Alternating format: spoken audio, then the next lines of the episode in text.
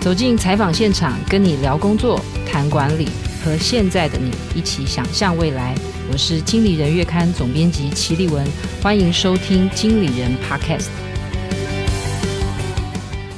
听众朋友好，欢迎收听经理人 Podcast 的总编辑会客室，我是经理人月刊的总编辑齐立文。今天很荣幸邀请到一位重量级的贵宾哦，他是联电的荣誉副董事长宣明志。我们先请宣董跟听众朋友打个招呼。大家好，很高兴今天可以跟大家谈一谈我的新书。嗯，我想听众朋友听到“宣明智”三个字，其实都不太需要太多的介绍，或者是你 Google 会有非常多的文章哦。那听众朋友可能直觉的会以为我们今天要谈的是半导体产业啊、科技产业或是电子业的前景等相关的主题哦，或者是从宣董是创业家、专业经理人，还有创投的角色来谈他的职涯哦。但是今天我觉得比较特别的，就像刚刚宣董讲了，他今天是以作家的身份哦，作家宣董来谈谈他的新书。那这本书是由天下文化出版书名叫做《思考图谱：职场商场的制胜秘籍》哦。那从书名可以知道，宣董想要谈的是思考的方式哦。那我特别注意到这本书的推荐序是红海的创办人郭台铭先生写的哦。那我觉得他在序里面写，也许也为这本书做一个蛮好的开场。呃，郭董事长写说，这是一个重视思考的年代。然后他在序里面写说：“我跟明智兄所见略同的是，我们也追求管理及思考上必须化繁为简，善用创意发想去解决复杂的问题哦。所以我觉得今天我们就是请宣董来聊一聊，就是呃，为什么思考力这么重要？”然后我们在商场上、职场上面对的问题越来越急、越来越快，也越来越复杂。那我们到底怎么样可以提升我们的思考力，在商场上做出很精准的判断哦？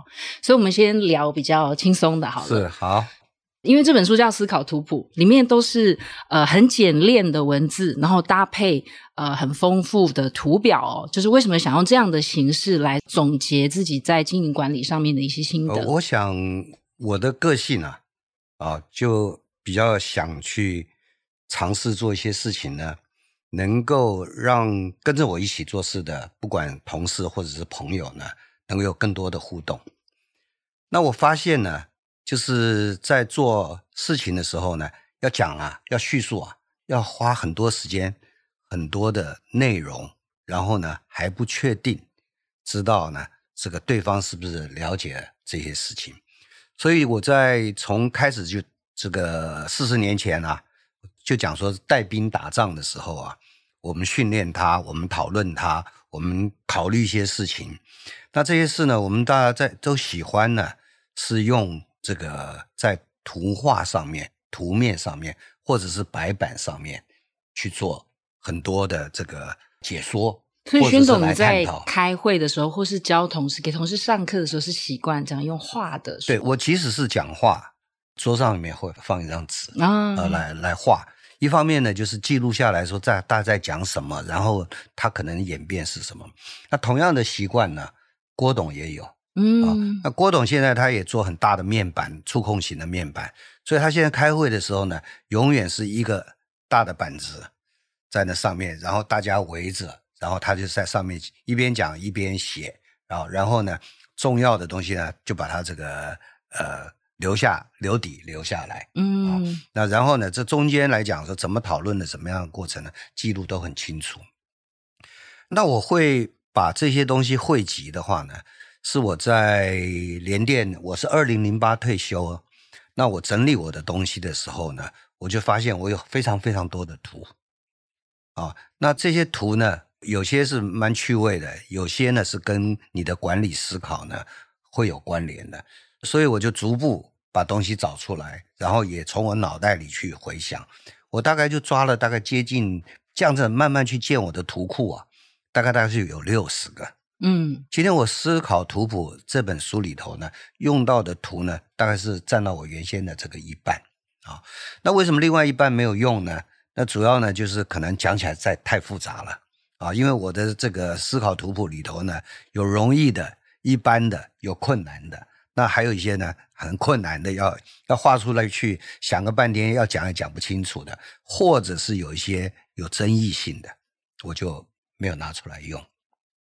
那我们都晓得，就是说这个世界啊变动的太快了啊，所以如果我们从你我过去的经验告诉你，然后去做一个传承，那那很很难有同样的情境啊重复的发生。那你看我过去发生的事，这些也很精彩，但就像小说一样，嗯，那会不会发生在你的身上？那那你天天会面对各种各种的问题。那我们管理上面思考的问题呢，很多，一个就是你怎么建立你自己的能力。那另外呢，你在做的这个商品、产品或者你的服务，怎么样去改良、去面对竞争？怎么样推出新的？那另外你在组织里面工作的时候呢，要跟别人一起做事啊，然后跨部门有不同的专业，那大家怎么样一起去共事？所以今天我提供这样的一些这个图、图形、图像、曲线，那就告诉这个呃读者啊，这些年轻的朋友，那他们在面对相同的类似的事情呢，呃。是要可以有一个很清楚的一个印象。那我们看这个我写的东西，在二十四项里面东西呢，很多都是管理书上都有嗯看到的。嗯、但是呢，你要讲其中的一个题目呢，他就可能要看一本书，或者要花很长的时间啊。我是希望用很简单的方法给你概念，有给你图像印在你脑袋里头。嗯，那这个东西呢，就变成你的一部分。所以我在十几年前呢，有了这些图像之后呢，我就觉得我好像可以出一本书。那我最早想的是什么呢？因为最高的那个武林秘籍应该是这个呃无字天书嘛，嗯啊 啊，那那那我就心里想说，哦，我搞一些图画啊，然后呢，那这些图画让别人自己去思考，变成是无字天书。那我觉得这样子好蛮好的。那你看这本书的那个封面就是一个迷宫。嗯啊，他画很多很多的迷宫。那我觉得呢，人的脑袋里经常思想很多的问题，要把这个走出来，就是要从迷宫里头走出来。嗯嗯，嗯啊，那所以这个思考图谱呢，就是你在思考的过程有图谱来帮你思考的话呢，你可以比较快速的去思考，然后找出你的答案。就像我们下棋。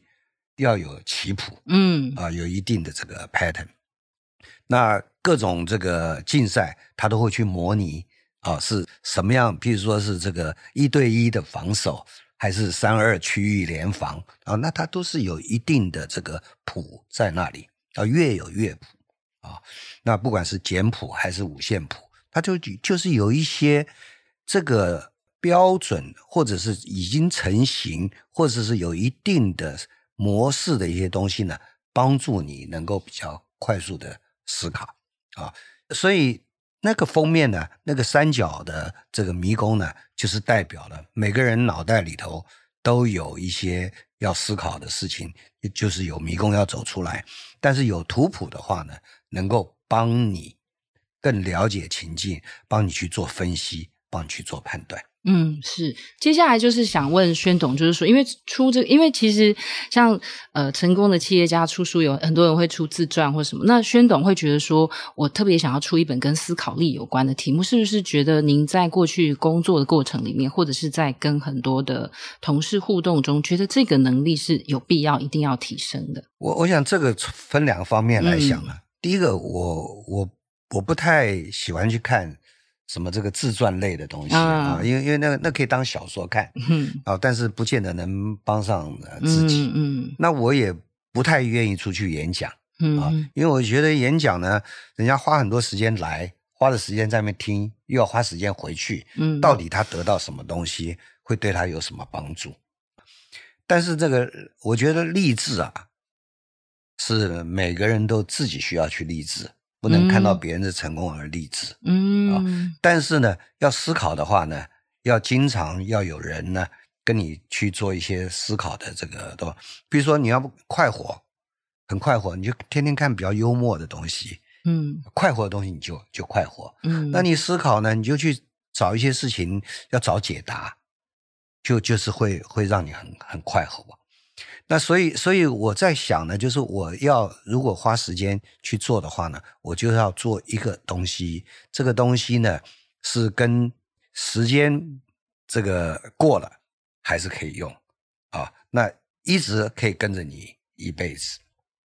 因为我在看年轻人，那他们有的时候在衡量说，我到底要不要去做什么样的工作啊？那选择什么？他常常常计时工，这个很容易找，一定有工作，而且呢，待遇呢比一般你进到一个公司里头呢还要高啊。所以这时候他他们可能往往就很短线的看，说我那个又自由啊，然后又可以拿到那个薪水。但是他没有去想到说，五年之后他想自己是什么样子，十年以后是想要变成什么样子。那今天做的事对五年以后的你有没有帮助？对十年以后的你有没有帮助？譬如说，你今天做现在这个事，一小时可以拿一百块，那你做另外一件事呢，只能拿五十块。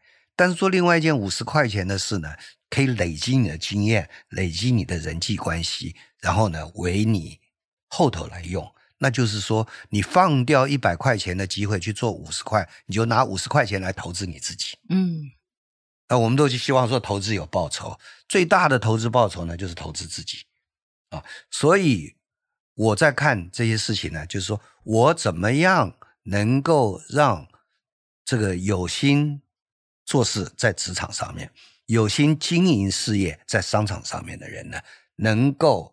在他做事和经商的这个环境之中呢，可能的面对的一些问题呢，找出一个这个图谱，一个思考的路径，啊，那会对他们有最大的帮助。嗯。就是您之前出书有一个出书的记者会，然后我看到那个点点的创办人曹兴诚先生有来，然后他就说啊，那个宣董就是以前我们公司的点子王，所以我在想说，这个是不是就是说，因为您从自己大概六十个图谱里面萃取出来二十四个，那是不是说我可能在工作上面，比方说您可以。点子王有很多创意源源不绝，或者是在决策策略上面有很深入的思考，是不是说这一些图谱其实不是一个一个而已，而是它是一个交杂运用的过程？它它是整体都可以交互着，嗯嗯嗯，呃、使用好，那而且每一个图呢都有一些参考价值，嗯啊，你譬如说今天我们来讲，你做事业会不会成功啊？有的人说，哎，我做了一个商品可以卖。那但是真正成功是什么？那我们常讲就是说，哎，如果说人家价钱比你低就把你抢跑了，嗯，那就是你只会拼价格嘛，嗯，你没有别的啊。那所以在这上头呢，我就从下棋的这个过程之中呢，看到说围棋的概念是什么？围棋的概念呢，就是你要做眼，那边这个地方是你的地盘，嗯，那你有两个眼才是。两个针眼才是你的地盘，嗯，那换句话来讲，就是说你只有价格便宜啊，啊，这个人家低价就拿走了。但是你价格便宜又品质又好的时候，你就是有两个眼，嗯，或者你是价格又便宜，交货速度又快，啊，或者你价格不必便宜，品质又好，交货速度又快，啊，那你有这样子的一个实力的话呢，你就是有你的地盘。那你在你的地盘上面去扩充的话呢，比你盲目的到各个地方去打游击，嗯，要要能够累积战力啊。所以刚刚讲说，哎，你今天做的事，五年之后对你有什么样的帮助？那公司也是一样，你在经营一个商品、经营一个市场、经营一定的客群，你做下来这个基础，对你未来的发展有一些什么样的帮助？嗯。但这并不是说大家不要去看完全创新的东西，新的市场、新的客户，而那东西呢，跟你经营的公司的轴线呢是不一样的轴线。嗯啊，那你循着你的轴线去发展呢，你会得到最大的一个效果。那像这些东西呢，呃，我常常有的时候碰到年轻的一些公司、创新的公司，我去跟他们谈一些事情的时候呢，我走之前我会跟他讲说，在我这本书里头啊。有哪些地方是跟你现在东西有关？你去看看，你就连得起来。对，因为我在读的时候，我我也觉得，就是有时候看说，哎，其实进入市场的时机也很重要，产品生命周期的管理也很重要。然后或者是我的市占率分析，我我自己在理解的时候，好像虽然我有我有二十四个图表，但是其实它是交叉应用，会让我的思考更缜密。所以这些东西呢，这个各种情境呢是会变的。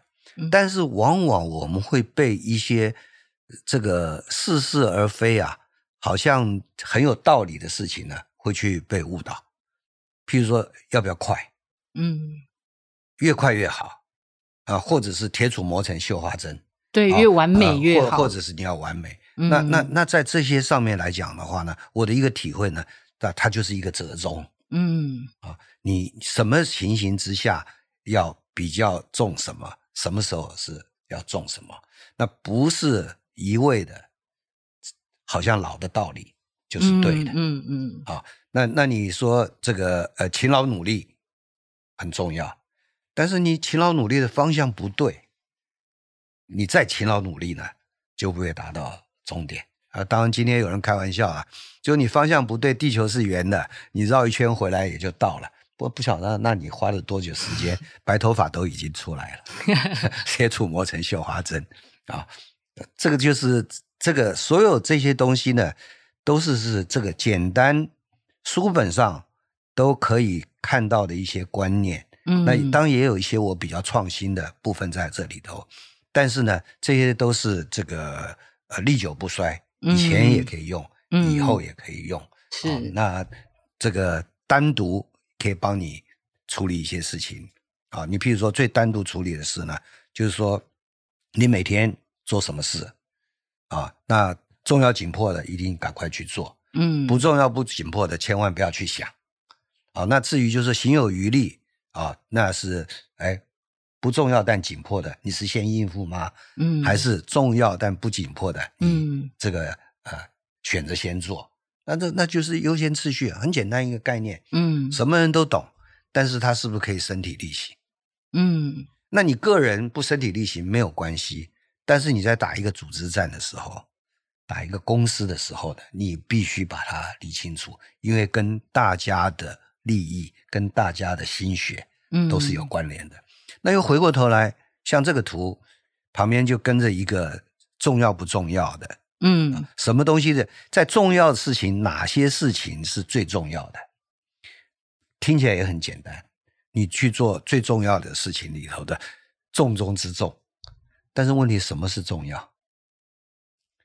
那那你今天一个重要的跟你的策略有关，你的市场占有率是重要的，还是说你的这个呃核心竞争力是比较重要的？嗯、所以这些情境呢？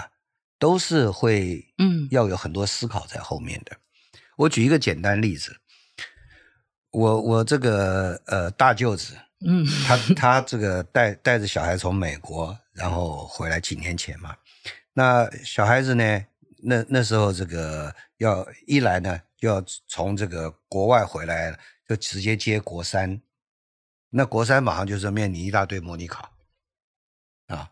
那他那个模拟考呢，肯定考不好，因为国一、国二啊，啊。然后现在台湾来讲的话，国三呢就是已经先都偷跑，国一、国二都已经在复习了啊。所以学校就有模拟考的制度，他就要去考模拟考。所以每次模拟考都考不好，回去大家都不开心啊，认为你不努力，认为你成绩不好。他自己我也很努力，但是考不好，那要怎么办？所以这个一家每次只要考考前考后，通通不不愉快。有一次我就去去啊，我就看到他，我就跟他讲说：“我帮你想想好了。”啊，后来我就问说：“那个，哎，你们觉得模拟考是干什么的？你的目标是模拟考考好吗？而不是是要考联考会考，嗯，要要考好。我说联考会考要考好，模拟考是帮助你考的，不是来帮助你们吵架的啊。所以好，我说我替你定一个方法。”你们看看可不可行？那定的是什么方法呢？我就说，你就老老实实从国一、国二、国三按部就班的来学，然后赶进度。嗯，要赶到什么呢？赶到这个联考或会考之前呢，通通赶完了。啊、哦，那就对了。那中间有模拟考的部分呢，是帮助你的学习的过程、应付考试的这个经验。嗯，嗯，所以你每次模拟考考几分呢？你没读到的地方不算。读到的地方呢？啊，对，呃、才才来算，嗯，嗯，嗯，啊，所以读到的地方一算，九十几分、一百分，很开心呐、啊，对不对？那大家都开心，然后呢，也顺顺的，他也成绩很好，就这个完成了。如果你不去变一个方法的话，啊那我刚刚讲的这个，就是说你目标是在哪里啊？天天不要为一些跟自己做目标无关的东西去做不开心的，嗯，这种闹这种情绪，那就不需要了。嗯，是。其实我在读宣董的书的时候，我有一度有觉得说，像刚刚宣董在讲那个时间矩阵，或是重要不重要，嗯、有时候我就想说，其实很多人都看过这个矩阵，是是。可是我觉得宣董，我觉得这本书就是这样，就是说，像我记得我也有看到一个，就是沟通什么外圆内方，我本来想说这个这个话我从小就听过，然后我就会以为说这有什么大道理，但是我觉得后来宣董把沟通这件事情讲的很细，然后拆解的。很多不同的情况，那我在想说，其实呃，读者朋友在读这本书的时候，一定也是你会觉得说，哇，这个好像看似很简单。比方说，宣总里面也有提到雷达图，但它其实不是只有叫你去自我评估你每一个强项或弱项，其实还是可以跟呃同业比，跟呃标杆企业比，然后甚至你还可以再把每一个雷达图再做。评分，我是觉得说，可能在阅读的时候，就是一开始会觉得是一个很简单的概念，但是就像宣董讲的，这你在判断什么是重要的事情的时候，其实那个里面也是有很深的策略思考。对，你举举例子来讲，雷达图来讲是一个很容易的概念，嗯，啊，但是他去呃跟不同的对象去比的话呢，它意义是不同。嗯、其实，蛮重要的一点呢，就是说有那么多比较的项目。如果你在这上面不去做一些这个管控的话，啊，那每一项东西都会无限上纲。嗯，那我里头呢一个概念是什么呢？有些东西呢你是不需要无限上纲，你只要比所有的人都强就就好了。那或者是你可以再上纲一点呢，那个可以卖钱。嗯，你不那么卖钱的东西呢，就是够了，够好就好，够好，因为。很重要的一个观念就是，常常大家忽略掉一点呢，就是说你的资源是有限的，嗯，啊，你不能全方位把所有东西都弄好。那日本呢，叫全方位通通弄好，叫八方美人。八方美人她其实一点都不漂亮，嗯。那那另外一个呢，有些地方呢，它是有门槛的，啊，譬如说你要做一个东西，一出去就碎的，那根本就不要卖。所以他要。某一些东西要达达到一个基本的这个规格，就是这个门槛，这个没过就是不行。嗯，所以所以这些东西呢，它彼此呢不是相加的一个成果，而是一个相乘的一个成果。嗯，所以综合的表现呢，变成是一个考量。嗯，所以这里头就给你一些管理的人。有这样子一个概念，那他也有这样概念，可以跟各个部门、跟员工去做一些沟通。嗯，要不然员工都站在他的立场讲，我这样都是对的，你也不能不叫他努力。但是这里头对整体还是有很大的影响。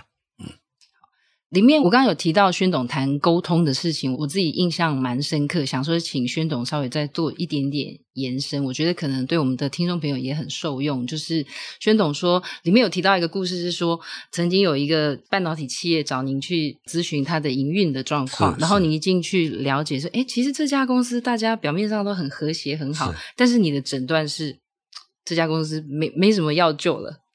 哦，我想这个故事是这样子的，就是当这个我们把半导体带起来之后呢，嗯，有非常多的人呢想进入这个行业，嗯、他一直讲说你们也没什么了不起，我做一定比你更好嘛，嗯嗯，啊，那中间不乏这个传产啊，也有很多都是经营非常好的公司，但是他们不懂半导体，嗯。啊，譬如说是他们招人呢，还是总公司招人然后再派下来，啊，那那这个。跟这个需求会差别，那所以他们经营碰了这个很严重的问题，一直亏损。但是呢，内部怎么去照他们原先的管理的方式啊、呃，怎么去改善啊，什么都都做了，但是呢，没没有什么成果。后来呢，这个碰巧这个他们老板认识我啊，就请我去说帮他去看一看，我就去去看了。我当第一个就是参加他们的这个例会啊。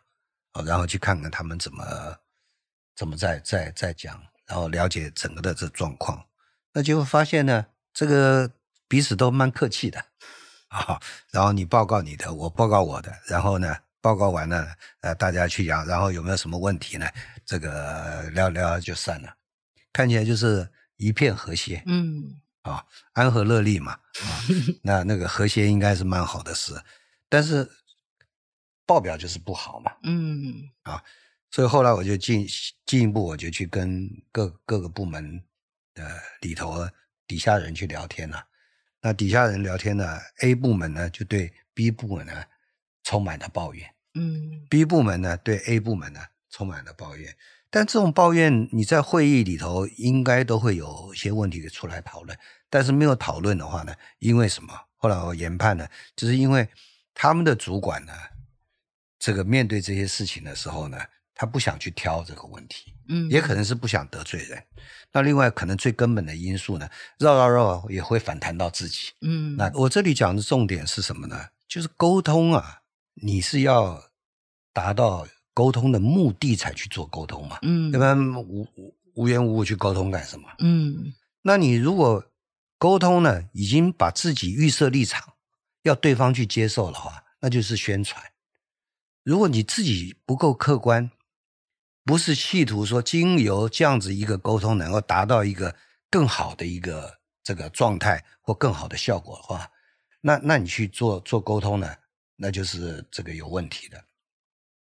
我在科学园区，然后碰到很多这个什么财务的一一些政策啦，跟那个上面财政部的主管啦，都谈一些事，他们也来沟通，就一直沟通沟通，有关这个，譬如说这个呃税率的问题，或者有关什么样的问题。有一次我就很不耐烦的，我就跟那个部长讲说：“报告部长啊，啊，我们沟通这么久了啊，请问啊。”沟通完之后，这个事情有可能改变吗？嗯，然后对不起，不不会变的。我说，那你来沟通干什么？他说上面叫我来的。这就是没有意义的沟通。不，这就是他在做做做他的工作，做做宣宣传而已。嗯，那我常常讲举的一个例子呢，就是说沟通当然要用相同的语言啊，要你这边中文，那边鸡同鸭讲英文，沟通不来。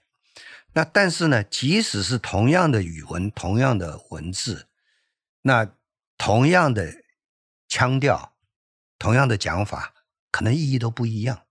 什么意思呢？比如说，我跟你说，我的就是我的，你的也是我的。你说对，我的就是我的，你的也是我的。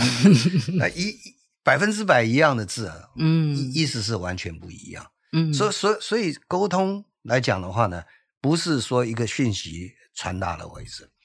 我的儿子在美国这个医院里头去做义工啊，帮忙那个老美的医生跟华人的病人啊去做翻译。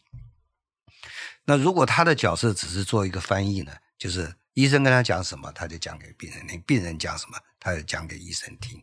但是有时候情境不一样啊，情境不一样呢。有一天医生进来了，然后有位老先生。非常生气的，就噼里啪就骂开了，然后愤怒的不得了。结果那医生也搞不清楚他在讲什么，他就去问我儿子啊，说：“哎，Yogi 啊，他他他他到底在说什么？”那我儿子要把他骂人的话翻译过去吗？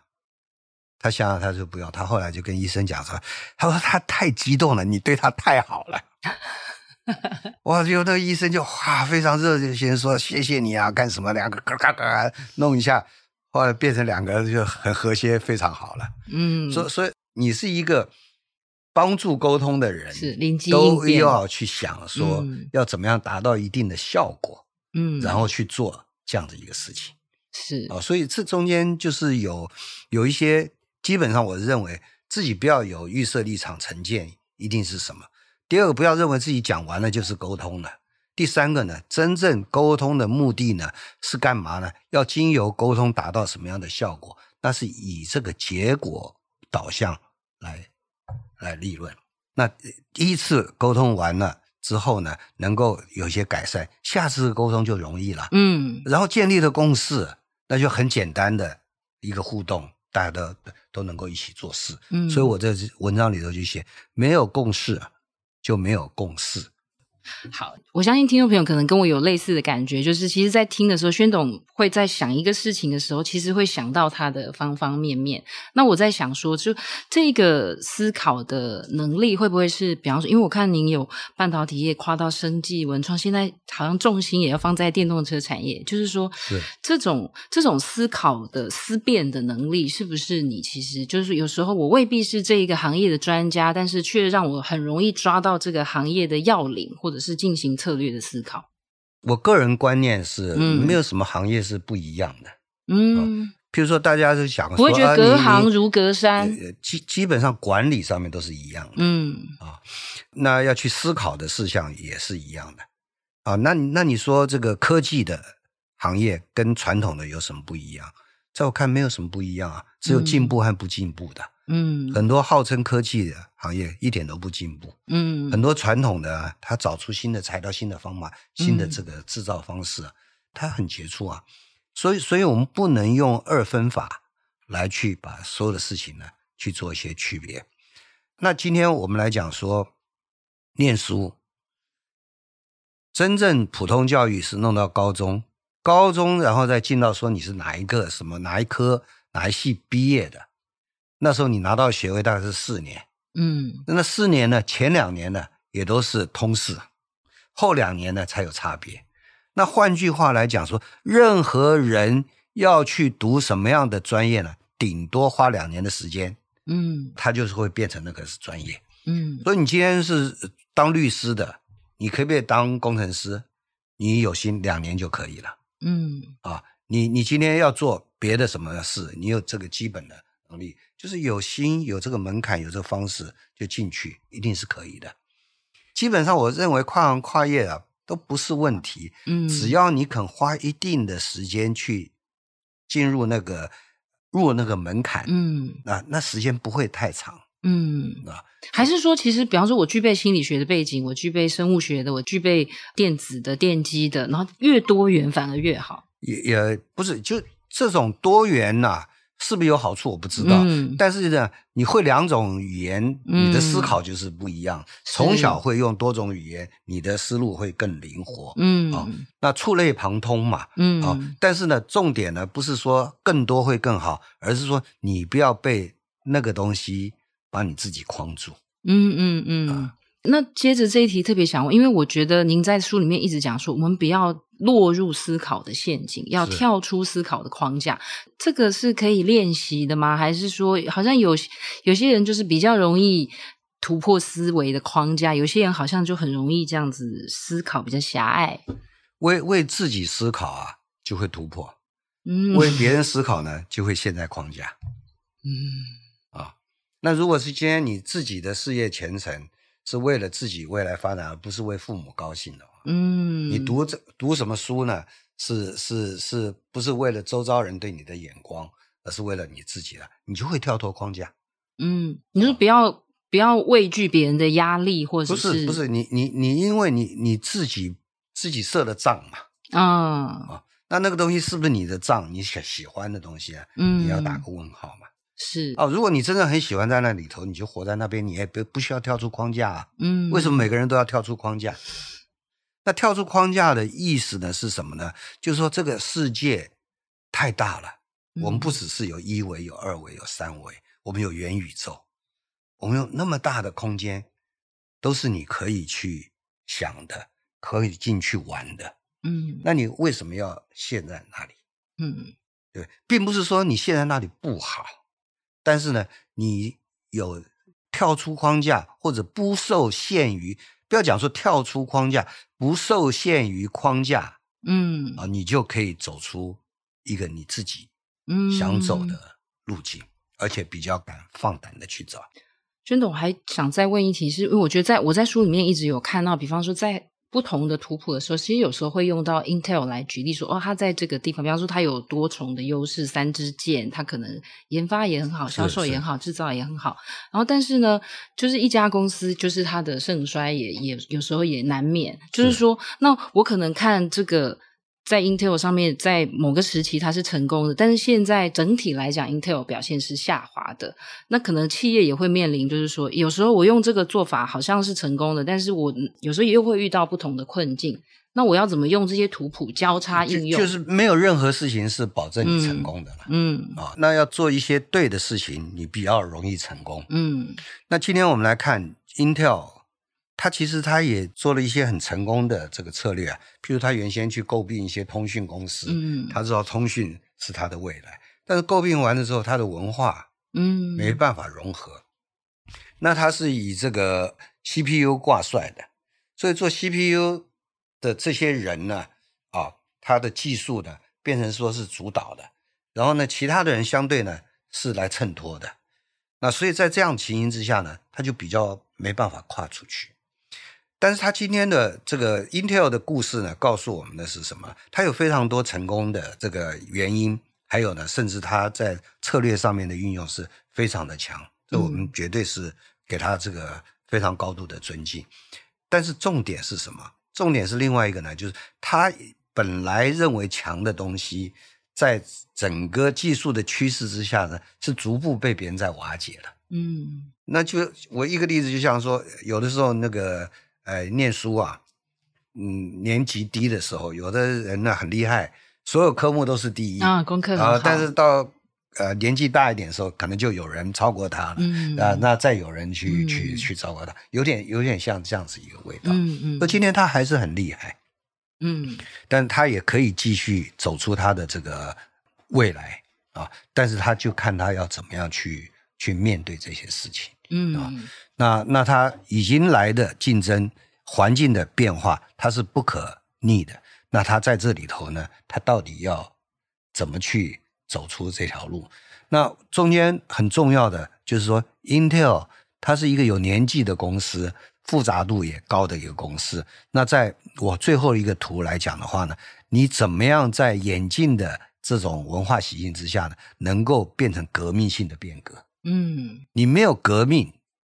你就只有倒回去重来，你革了命，你就进到另外一个境界。嗯，我希望大家都可以把书找来看，然后就会在书里面，在这个图谱你会看到 Intel 是这样成功。然后，也许在另外刚刚宣总讲的最后一个图谱，你就说，哎，Intel 其实，或者是如果你的公司正处在可能比较衰退或是下滑，你可以这样突破，其实是可以交叉应用。所以有有一些事情哈，变成就是说。当局者迷嘛，嗯，但是如果你从高度看一下，就其实那些发生的事啊，都是这个常态，嗯，就像我说那个原来半导体公司里头有有这些问题，其实每个公司都有类类似这样的问题，嗯，但是问题就是说你是不是知道，然后在这个还能够修补的时间之内呢去做的动作，嗯。啊，那每个人都会有各种的问题，但是你对一个状况的研判。还有那另外呢，你那个要采取的对策，那我这里其实讲的呢，就是说没有标准答案啊，没有没有说可以重考的，嗯啊，那其实很重要一个就是说，尽信书不如无书，嗯、啊，那我这本书呢，我不要你信啊，就就是你你就进去帮你思考啊，那能够让你想的东西多一点啊，想的方向这个多一点参考。那就可以达到我的目的了。嗯，最后想问宣董一题，是我自己在看的时候，就是说，有时就是说，我觉得也可能也是有，我们有时候会，比方说，我寄送了很多公式，比方说，宣董在里面书有提到，就是成功等于策略乘以执行力，这就是很简单的一个概念。但是呢，我可能听到了，但是它却很难化在化为我的工作上面。呃，我想这个概念啊，就是因为一般的人啊，都是。数学这上面就喜欢用加法，嗯，啊、哦，那但是事实上很多的这个经营上面的东西是乘法，就像我讲说，你的能力和你的兴趣，嗯，你能力再高，兴趣再低，绩效不会好，啊、哦，那你能力高，要维持高度的兴趣，事实上兴趣有的五分钟，也有一定会递减。所以面对这些事情呢，你就要就要把它当成说，这是正常的，嗯，那正常的呢，那你要又做什么事情呢，来把它补上去？那策略和执行两个东西呢，基本上就是两个都对，那这个看策略多好，执行力多好，那你就会得到一个分数。嗯，策略九十分，执行九十分，八十一，你比很多人都、嗯嗯、都优秀。但是策略，呃，问题是很多策略不见得对，但是执行的非常有效率，啊，那可能会发生什么结果呢？可能你柳暗花明又走到另外一条路啊。我举例子，嗯、我以前有个同事，他出来创业的时候，他他心里想的就是说。这个 IC 啊，越来越做越小。原来传统包装那么大，他要去做一个小型的那个包装啊，让它那个间距变小，那又省材料，又省成本，又省空间，那一定赚钱。所以就找找我们这个投资了。我们一投资投资下去了，也觉得是不错。但是真正他东西做出来之后呢，发现一个问题是什么？发现一个问题就是说，全世界印刷电路板要改规格。那那个自动化机器要改规格，它怎么样没办法去引导这个规？怎么说都对，但是你没办法卖啊。那策略是不对的，有建立的技术，人也是对的。后来他就改变了一个策略，他说：“那这样子我就不要去包 IC，我包 LED 好了。”哦，啊，那种便宜的东西，然后呢，这个新的东西，然后呢，他就用那个后来。在做手机的时候，譬如说以前按键下面有亮的那个钮啊，嗯、全世界百分之五十他做的，嗯，啊，所以所以你说执行力强啊，他自己会再走出一条路来。那策略对，执行力越强，那是一步到位，嗯啊。但是你执行力策略不对，执行力又不对的话，那根本就不要不要玩啊。所以所以这里头呢，延伸的思考呢，就是代表的是什么？嗯策略很重要，执行也很重要。但是你真正在做投资的时候呢，要投资的是那个团队。嗯，那个团队是一个作战团队，他不管他今天是走什么技术、怎怎么产品，那他们这个团队一一起想集体创业，他们就会走出他们的路子来。嗯嗯嗯，对，因为我就是。今天听众朋友可能跟我一样幸运，就是因为我在书里面就是觉得哇，只有策略乘以执行力，但是宣董再把它展开，我就觉得很丰富哦。那今天很高兴请到宣董，我想因为有二十四个图谱一定聊不完，但我想说用宣董自己在这本书的自序哦，我觉得。帮呃，我们做一个总结。那这一段话是：当企业遇到问题的时候，我们用过去的经验或答案，经常会碰壁哦。那经营企业是没有考古题，刚刚宣董也有讲到，也没有办法请假重考哦。反正竞争就是不断的在改变。那只有聪明的去学习，去了解周遭的。情况，然后了解你的资源有限，然后也要了解各个目标彼此是有冲突的，那我们就会做对选择，找出方法，定出步骤，决定次序，然后我们就可以培养我们的能力哦。那今天很开心，呃，跟宣董有聊不完，很想要再继续聊，我希望下次还有机会。那我们谢谢宣董，好，谢谢大家，谢谢大家。谢谢，呃，各位听众朋友，如果喜欢经理人 Podcast 的话，欢迎留言给我们，或者到 Apple Podcast 给我们五星好评。如果有职场困扰，希望我们解答，也可以填写当集节目的资讯介绍里的表单，我们会有机会邀请职场的专家为您解答。那今天的节目就到这边，谢谢大家，拜拜。